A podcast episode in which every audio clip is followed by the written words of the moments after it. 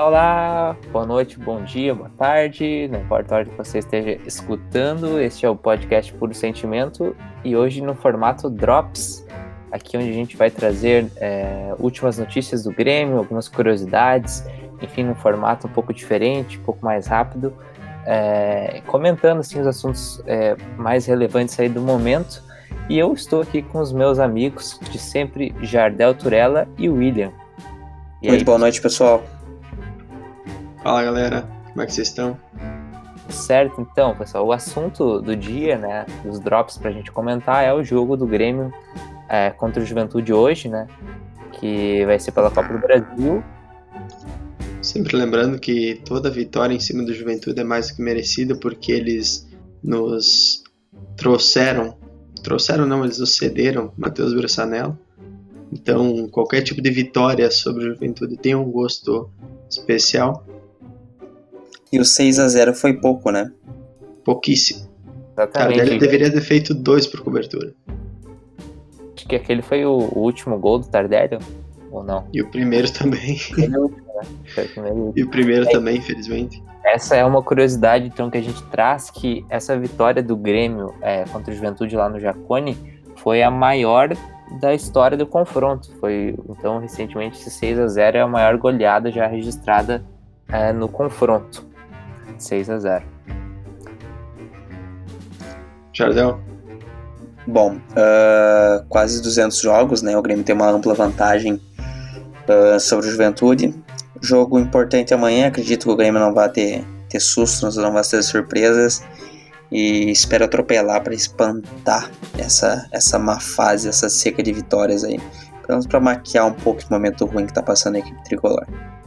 Eu acho que um jogo que tem tudo para ser a consolidação da, da guinada do Grêmio, né?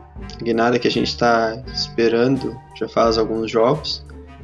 E apesar de que amanhã não se vá uma força máxima para campo por conta dos desfalques e tudo mais, mas o Grêmio ele tem uh, uma certa capacidade de, de uma certa superioridade, aliás, eu diria, uh, para cima do, do Juventude, que é natural até por conta da, da questão dos de ambos os times, né?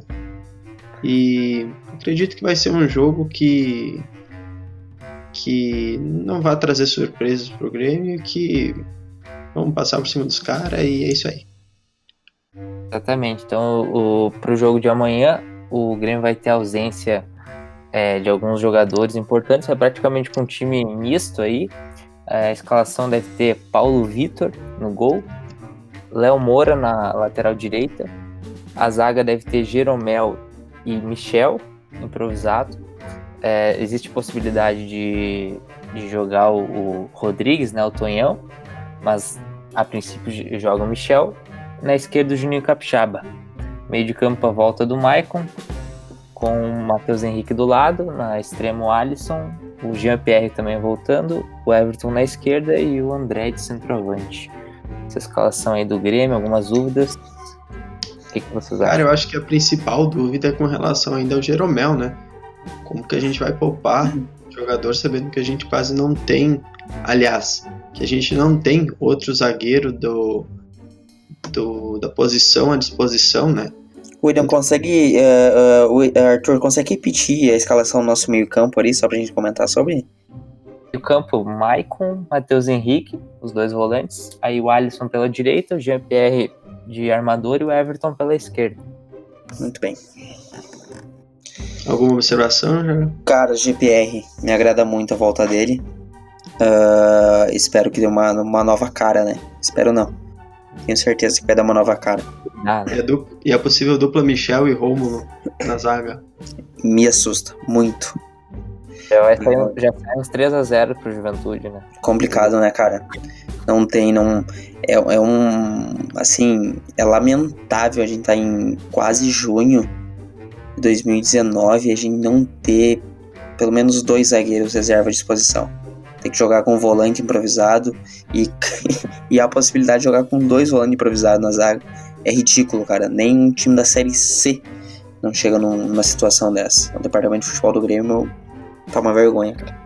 E uma, das coisas também, uma das coisas também que eu acho que vale a pena pontuar, que aliás foi um dos, dos locais por onde o Ceará conseguiu fazer um dos gols na vitória de domingo, que é pelas laterais, né? Nós vamos jogar sem titular da posição na esquerda, que é o Cortez, que está fora por tempo indeterminado. O Capixaba, que caiu muito de produção. Inclusive, o Grêmio estuda já não mais contratá-lo em definitivo por conta disso, segundo informações aí da Deep Web.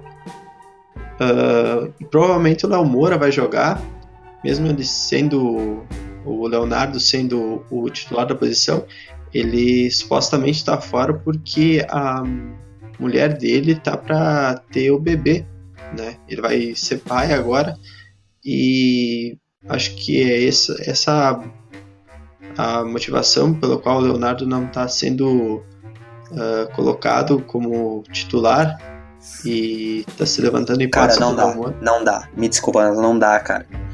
O Grêmio nessa situação, o cara tendo filho, tá? O cara vai deixar um jogo importante para ver o nascimento do filho, é um absurdo. Tá? Me desculpe, Leonardo. Concordo, mas se ele quiser ter esse tipo de atitude, tá? Ele vai pro time da Série C. Cara, tá é aí. lamentável esse tipo de coisa. Filho, tá aí a opinião da galera, né? Pra bota 7 léguas. Não, nem se fosse um jogo. Se é um jogo no Society e o cara deixa de jogar para ver o nascimento do filho, já é contestável. Agora tu imagina um jogador profissional. Cara, concordo, Prioridade. concordo. Prioridade. Concordo. Não, Não, e pelo menos em algum dos campos ele tá cruzando, né? cruzando muito bom, muito bom. Muito bom.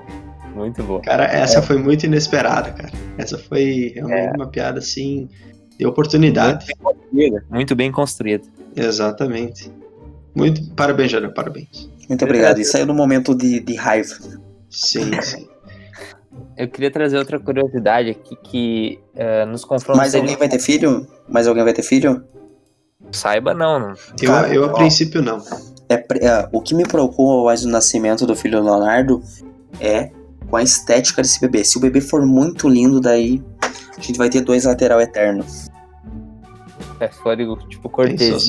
Vai ter o Cortezinho 2, vai ter o, o Comizinho 2, aí vai ser complicado. É, voltando ao jogo, aqui o, nos confrontos eliminatórios de Grêmio e Juventude, o Grêmio tem uma ampla vantagem de 10. Cara, é lamentável, é lamentável numa situação dessas, cara transando. Cara, ele tá desperdiçando o único cruzamento dele que tá dando certo em outros lugares, né? Agora entendi, é porque ele não tem, agora entendi porque ele não tem vontade em campo de correr. Então, voltando ao, ao, ao assunto do, do Grêmio e Juventude, nos confrontos mata-mata, então, é, o Grêmio tem vantagem de 10 a 3. E nos últimos confrontos eliminatórios, em 2013 e 2016, o Juventude eliminou o Grêmio. Em 2014, 2015 e 2019, o Grêmio eliminou o Juventude. Essas são as curiosidades do confronto mata-mata. Só não é, tanto pelo histórico quanto pelo momento. A gente tem que ganhar amanhã, cara, é obrigação. Tanto que a gente pode ver que o time que tem a maior camisa sempre levou, né? Mas é estranho que o Juventude tem três é, passagens em cima do Grêmio nos confrontos eliminatórios, sendo que dois foram recentemente, né? 2013, enfim, e, e agora 2016 também, né? Se quiserem lembrar como é que foi 2016 ou não, também não, é. Que eram em, em, anos em que o Grêmio ele não tava. Você sabe tava... o que tem em comum 2016 e 2013? Em ambos os anos jogar o Bressan? Exato, nos dois anos o Bressan conseguiu entregar uma Libertadores. Veja só, né? Como que é a vida, né? A vida é cíclica, né? O fantasma do Bressan sempre vai estar vai tá rondando aí. E inclusive, né? Foda. Melhor nem, nem Mas é isso aí. É isso aí. É isso aí então, pessoal. Mas sem mais, é. mais delongas, meus amigos. Esse foi então o, Drops. Preparados então para o jogo para o jogo de hoje contra o Juventude. Jogo de ida, né? Tem ainda o jogo de volta, são 180 minutos, aquela história, né? Copa do Brasil. É, não tem gol qualificado, né? Tô certo? Não tem o não. gol qualificado. Não. Tiraram, né? Isso também. Mais uma, uma grande parabéns aí para CBF. E é isso aí, né? Vamos lá e recuperar o tempo perdido e buscar essa classificação aí para as quartas de final. Um abraço, pessoal. Abraço, meus amigos. Abraço.